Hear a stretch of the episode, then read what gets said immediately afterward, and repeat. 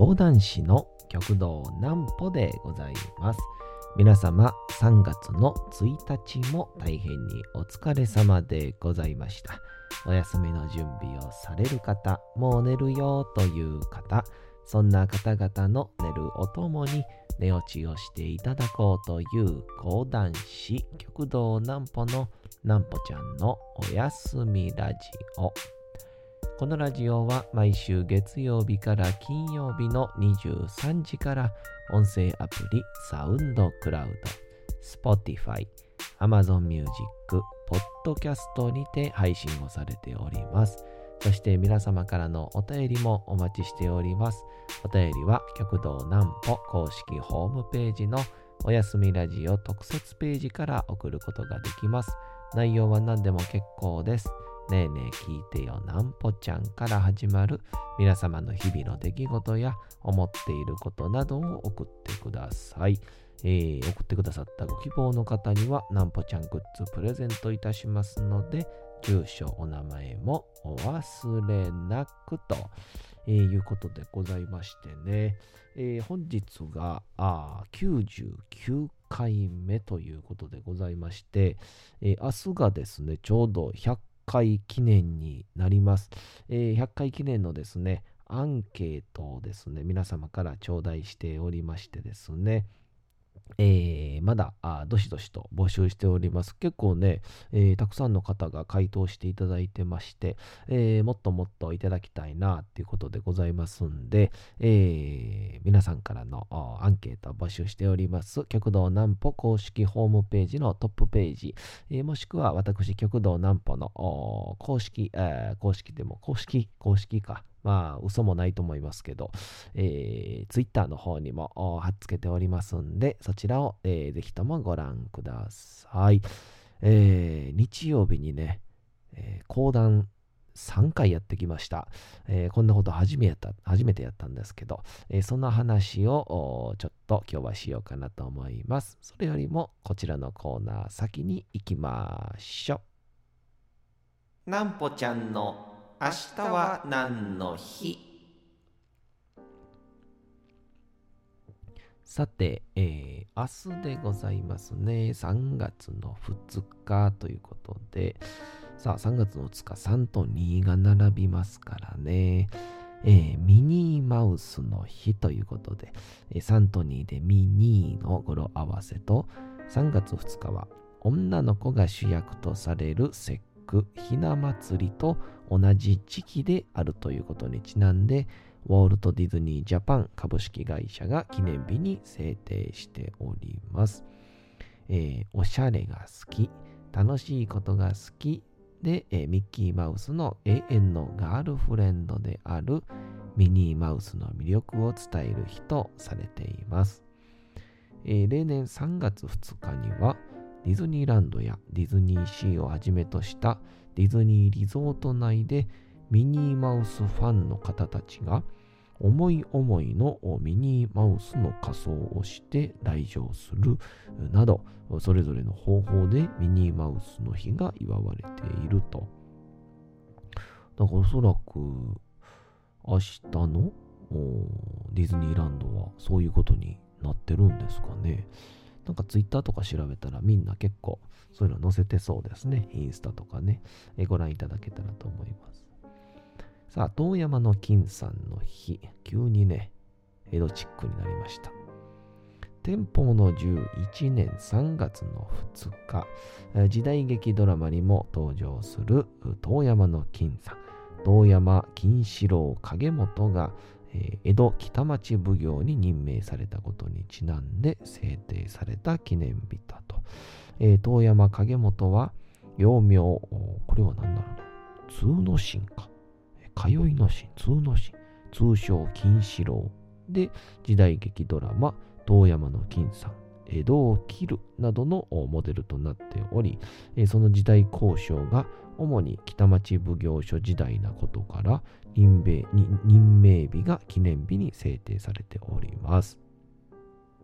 ちなみに時代劇ドラマ「遠山の金さん」の作中で、えー自身の体に彫った桜吹雪の入れ墨を見せるシーンがありますが、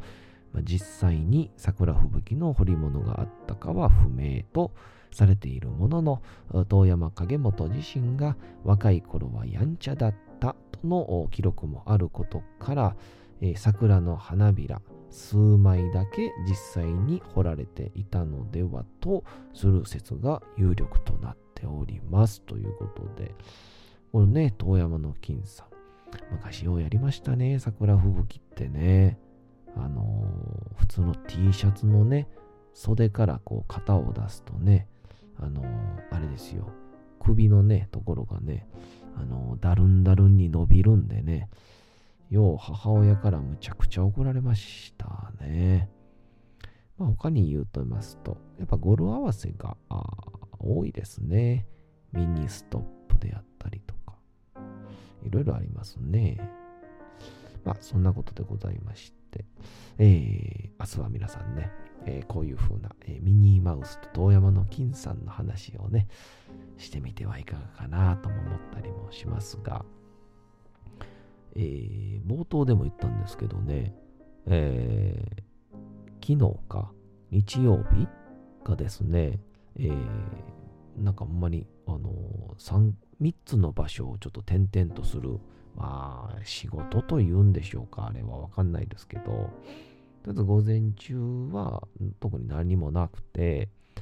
で、昼から、あの、うちの教会のね、えー、上方講談協会の定石で、えー、奇数月は天満講談石っていう、えー、大阪の天満は天満、えー、北区民センターでやってるですね。天満講談石ってのがありましてで偶数月っていうのは、えーと、道楽亭というですね、えー、新世界というまああのあそこはどこだ、えー、何区になるんだろう。西成区なのかな？えー一応あの通天閣のある近所ですね。まあまあ、ザ・大阪と言いますか。えー、そこの道楽亭という、えー、桂雑魚場師匠がね、えー、作られた劇場のところでの、えー、会がありまして、上方講談を聞く会という会やったんですけど、それがありまして、で、その次に、えー、ずっと言ってました、えー、桂チロルお兄さんからお呼びいただいた、えー、若手が長考に挑戦する会ということで、まあ言ったらちょっと長めのね、まあ大体若手って言ったら、まあ15分から20分ぐらいの枠なんですけど、まあね、漫才とかに比べりゃ、それ自体も長いっちゃ長いんですけど、えー、まあ大体15分から20分ですけど、まあ大体30分ぐらいのネタに、挑戦をしようというような形で、え、昨日は、え、その会にも行ってきまして、でそれが終わって、で、そのまますぐに夜家に帰りまして、これは仕事というか、まあ楽しかっただけなんですけど、えー、神田三緑先生のですね、えー、東京の講談師神田三緑先生が、え、ちょっとやろうかっていうことで、え、声をかけてくださった、えクラブハウスの講談会でね、え集まれ講談の森っていうですね、うん、まあ、ネーミングに関してはね、えー、非常に、えー、素敵なんじゃないかなということでございまして。集まれ講談の森ね。やっぱクラブハウス寄せとかってね、やっぱかっこいいじゃないですか。うん。みんながね、ふっとこう寄れる感じがしますけど、集まれ講談の森ってって言われたらね、まあ、まずは行かないですよね。うん。でもそれがね、僕ね、絶妙にいいと思うんですよ。うん。講談って意外とね、あの興味があるっていうところからとか、なんか聞いてみたいなと思ったんですよっていう感じで入らないと、意外とね、耳にね、あの、合わなかったりすること多いんですよ。不思議なもんで。うん、昔はそうじゃなかったんでしょうけどね。特に今はいろんなこう、お笑いとかね、エンタメが流通してますから、その中で言うと、ちょっとやっぱり講談とか、講談師って言葉見て、まあ、ピンときた人だけ、えー、聞けばいいんじゃないかなとはちょっと感じた、えー、今回のね、新たな発見やった感じなんですけど、まあそれがあって3回やったんですけど、とりあえず、あの、朝起きて、まあ皆さん最近はもう僕のね、ルーティン知ってるかと思いますが、えー、綺麗に6時に起きまして、トイレ掃除をして、ああ気持ちいいなと言いながら、えー、朝を迎えまして、で、まあそこから結構ね、いろいろと、あのー、作業してたんですけど、ふとね、なんかね、えー、今日上方講談で聞く回のネタを食ってなかったなと思ってね、えー、あの、水戸黄門万有記っていうね、あの水戸黄門が出てくるお話なんですけど、えー、その中の牛盗人っていうですね、まあ、えー、まあ、全然もう滑稽さなんてほとんどないですね。まあ、ある意味ちょっと、うん、まあ、なんだろうと、大鳥まではいけないけど、まあ、間に挟むぐらいのネタだと、むしろちょっとお涙ちょうだいの、ちょっと感動系の、えー、親孝行の話なんですけどね、えー、福島県の、まあ、相馬四つ倉っていう、まあ、今でも相馬市ってありますけど、そこに、えー、この水戸黄門一行が、え、到着されて、で、そしたらみんながね、えー、そこでおさべき、おさばきがある、おさばきがあるって言って、それを見に行くんですよね。で、そこで、えー、このお裁きを受けてるっていうのが、岡田村百姓の騎兵って言ってね、騎兵っていう、もう超貧乏の、まあ、でもきっと悪いやつじゃなくて、一生懸命家族を支えるために日雇い人足をしてるやつなんですよ。でも、お金がないですから、こうおばあさんがね、えー、おじいさんの、もう亡くなったおじいさんの、え、あの法事をね、年会をしてあげてくれって言うんですけど、まあそんなお金ないんですよね。日雇い人足ですから。ですから、でも一応、騎兵も優しいですから、えー、分かりましたって言うんですけど、一応は。でもそんなお金なくて。でもおばあさんもちょっとずつボケてきてるから、えー、毎日毎日もう初めて言うかのように、えー、法事は法事はって言うんで、騎兵ももうちょっとこう、分かりましたからってちょっと怒ってしまうみたいな。そういうちょっと正直辛いような状況で。で、一人息子がいてね、鬼太郎って言うんですけど、13歳ぐらいの男の子で。で、ある日、この騎兵が、えぼーっと歩きながら、なんとか金ならんかなと思った時に、このお代官所って言ってね、まあ現代で言うと何なんでしょう。まあ役場と裁判所が一緒になってるようなところがあるんですけど、えー、そこの牛小屋をね、パッと見たら、戸が開いてたんですね。えー、これはもう、戸を閉めとかんとと思ったんですけど、ふと中を見てみると、もう立派なね、もうこれはもう大観賞が持ってる立派な牛小屋ですから、綺麗な牛がね、3頭並んでるんですよ。ふと、騎兵がね、え、魔が差しまして、牛一頭盗んでしまうんですね。で、これ、宿場で、えー、宿場で、売りつけまして、お金にして家に帰ってきたところ、あこの大観所ではもう牛が盗まれたもんですから、もうこいつすぐに捕まえろと、誰か訴えたる者には、もう何でも褒美をやるから、捕まえてこいっていうお触れが出まして、すると、この父親騎兵を訴えましたというのが、せがれの鬼太郎だったんですね。で、いよいよこのお裁きに遭う中で、この鬼太郎がなぜこの騎兵をわざわざある意味父親ですよね、身内をこのお代官所に言ったら何て言うんでしょう、売るって言うたらね、言葉も汚いですけど、売りつけたのか、えー、そこが非常に見どころのね、えー、お話でございまして、えー、まあそれ以降はね、えー、ぜひ劇場で聞いていただきたいなと思いますけど、まあそんな感じのね、お話を、えー、やったね、ストーリーはね、もう頭に入ってるんで、それ何回もやってますから、私一回ね、ちゃんと覚えてますから、ストーリーは入ってるんですけど、意外とやっぱね、こう、講談って、こう、なんて言うんでしょう、あの、なんとかはん、ジンベイはん、みたいな感じで、その、あの、言葉をね、名前をごまかせないシーンが多いんですよね。まあ、えー、水戸黄門なら水戸、水戸黄門光国公とかね、助さん角さんなら、えー、佐々木助三郎、柳田角之進とかね、あとはこの、ストーリーに出てくる、えー、大官書のね、大官がすごいいい大官なんですけどね、えー、この大官が、え、寺田左文寺とか、そういう、あの絶対に間違えちゃいけない名前とかがね、多いので、そこで詰まるわけにはいかないっていうので、必ずネタをね、一回くるんですよ。まあ、一回通すというか、頭の中でも口の中でも、えー、通すんで、それやってなかったなと思って。で、それをやってなかったと気づいたときに、あ、そういや、あの、昼の、えー、あのーチロルお兄さんに呼ばれた長考の会？ネタ、これでいいんかなと思い始めて。長考でね、だいたいまあ枕も含めて30分ぐらいとは聞いてたんで、まあ、これでええかっていうネタをね、ちょっと考えてたんですけど、それもちょっとなんかね、違うんちゃうかなってなってきて、えー、これはちょっと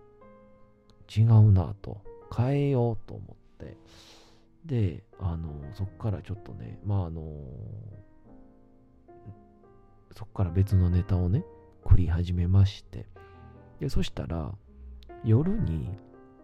あの、クラブハウスでね、やるね、えー、ネタはね、やっぱりこのネタじゃじゃない方がいいんじゃないかなと思いまして、えー、あのこれも変えようと思って。で、それに関しては、あの創作やりたいなと思ってね、えー、このね、まあ、お客さんの前やから、えー、クラブハウスやからって変えることは別にもないんですけど、でもやっぱり、こうね、やっぱりこう、そこでお金もらってるわけではないので、まあ、いろんなネタに、え、挑戦できたりとか、えー、するので、というので、えっ、ー、と、クラブハウスの方はちょっと自分がぜひ描きたいと思ってた人物をちょっとやろうと思って、えー、そこからですね、すぐに書き始めまして、そのそのあのー、頭の中では書いてるけど、口は水戸黄門万有記しながら、昼にどのネタしようってずっと考えてるっていう、なんかもう、あのー人生すべての集中力使い切ったんちゃうかなっていうような午前中を過ごしまして、で、えー、いよいよ道楽亭の上方講談を聞く会に、えー、到着してですね、もうそんなことやったんで、もう、なんて言うんでしょう。ご飯を食べるの忘れるって僕ね、人生で初めてやっちゃう、初めてやったんちゃうかなっていうぐらい、えー、何も食べてないことにそこで気づいて、確かに、道楽亭ついてから、あの兄さん方と喋るんですけど、もうね、頭が回ってないんがね、もう丸分かりなんですよ。自分でも分かるぐらい。全然言葉出てけへんくて。まあ、いつも出てこないんですけど。っていうので、あ、やばい。何も食うてないって頭が回ってないから、口に出して言うてもたんですね。わ、何も食うてない朝から。頭回れへんな、言うて。言ったら、なんと、やっぱね、午前中頑張った。そして、うん、やっぱお腹空いてる、その姿が良かったんでしょうね。あの南に扇とか南仙兄さんがですね、もう50をいくつから、講談会に入った、もうね、すごい方なんですけど、が、あのー、これ食うか、言うて、なんとクリームパンくれまして、ファミリーマートのクリームパンくれまして、で、俺はおにぎりあるからこれやるわ、言うて、もうありがたいじゃないですか。で、それ食うて。でもそしたらもう糖分が回ったんでしょうね。ました空腹で食うクリームパンめちゃくちゃうまいですね。ビビりました。あんなうまいんやと思って。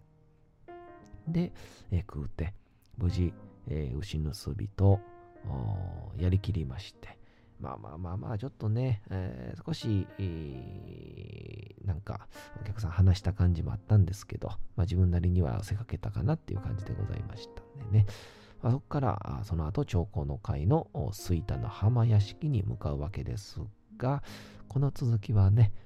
えー、明日話そうと思います。えー、講談会風にやりました。それではお次のコーナー行きましょう。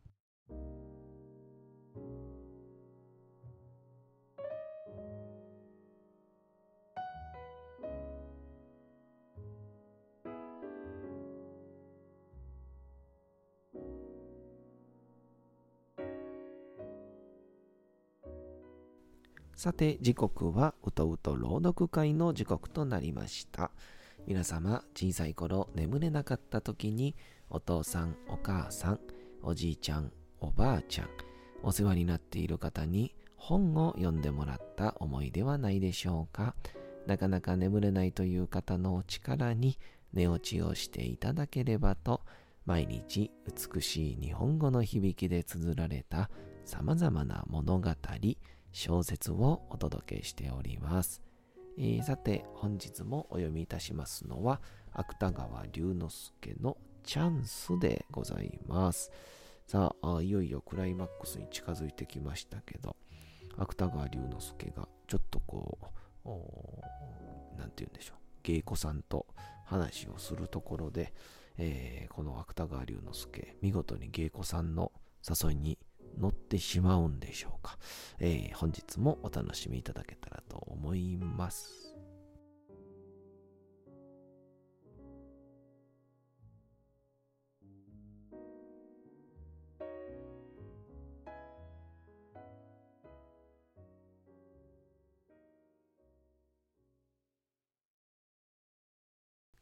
チャンス。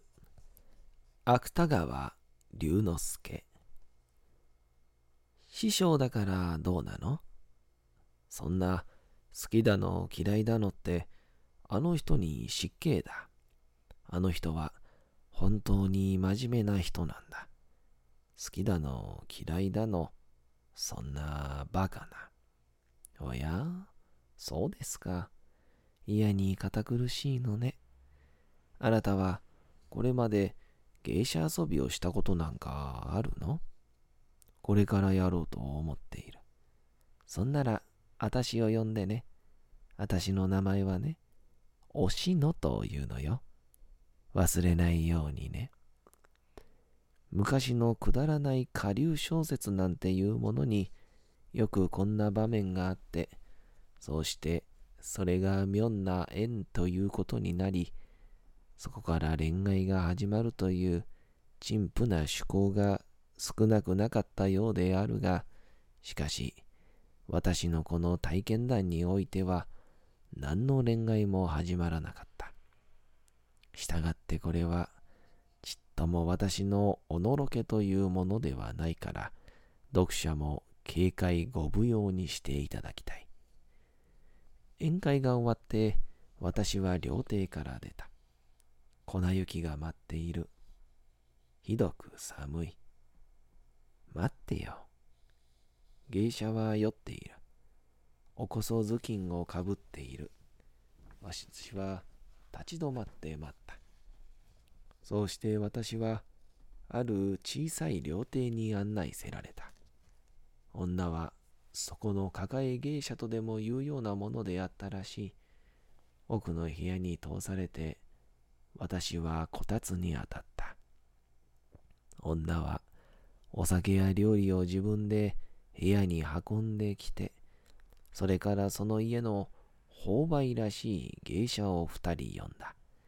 皆紋付きを着ていた。なぜ紋付きを着ていたのか私にはわからなかったが、とにかくその寄っているおしのという芸者もその購買の芸者も、皆門のついた裾の長い着物を着ていた。おしのは二人の購買を前にして宣言をした。私は今度はこの人を好きになることにしましたから、そのつもりでいてください。二人の購買は嫌な顔をした。そうして二人で顔を見合わせ、何か目で語り、それから二人のうちの若い方が膝をすすめて、姉さん、それは本気？と怒っているような口調で問うた。ああ、本気だとも、本気だとも。さて、本日もお送りしてきましたなんぽちゃんのおやすみラジオ。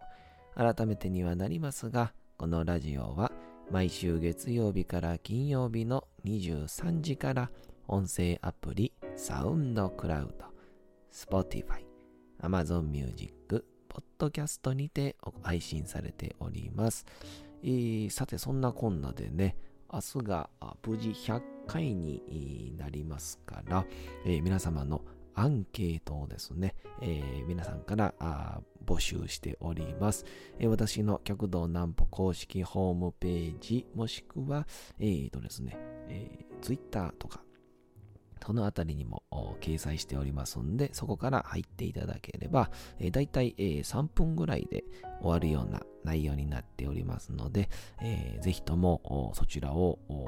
押していただけたらと思います。えー、明日がちょうど100回になりまして、なんと3月3日がね、私のえー、入門記念日になるというですね、なんともちょっとこう絵にし感じる日に、えー、100回を迎えるなという感じでございます、えー、今回が99回目なんで、明日が100回目、えー、皆様毎日お付き合いありがとうございます。そんなわけでございまして、引き続きね、えー、今日言うことじゃないかもしれませんけど、え、よろしくお願いいたします。というわけでございまして、皆様3月のえ、1日も大変にお疲れ様でございました。明日も皆さん、街のどこかでともどもに頑張って、夜にまたお会いをいたしましょう。なんぽちゃんのおやすみラジオでございました。それでは皆さん、おやすみなさい。すやすやすやーん。